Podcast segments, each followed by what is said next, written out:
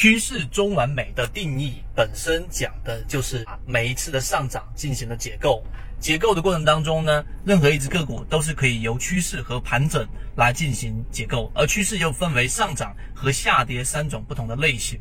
那每一个我们所说的中枢，它至少要由三段啊，三段一二三上涨、下跌、上涨这样的三种走势重叠的部分，就是我们所说的中枢。所有的个股它都必须要符合这样的一个条件。所以，当它出现了我们说的第二买点，第一买点大家还记不记得？就是当一只个股的中枢震荡区域，然后呢出现快速的调整、快速的下跌之后呢，出现第一个我们说的背驰，那么这个地方就是我们所说的第一买点。第二买点是当你突破到这个中枢之上之后的，在次级别，注意这里面是核心是次级别，因为任何一个中枢的形成，任何一个走势的形成，它都得有三笔形成。所以呢，当它突破之后，次级别，举个例子是六十分钟或者是三十分钟级别，然后出现上涨之后的第一笔，然后再往下的第一次回调，出现了一个背离，这就是我们所说的第二买点。那么由于趋势中完美，它必须要有三段，所以无论最终它由次级别形成的是上涨，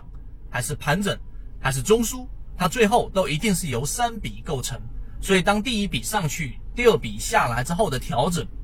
那么这个调整，你作为一个买入就是一个极佳的位置，因为在这个位置上你买入，无论它是形成上涨还是形成盘整，它都有一个必然性的上冲，这就是我们说确定性利润的核心。当你理解了趋势中完美缠论最难突破的一个位置的时候，实际上你就已经明白到底为什么在当下的环境和我们历史以往的操作都会告诉给大家，虽然说出现的频率比较少。但这个市场就是有确定性利润的。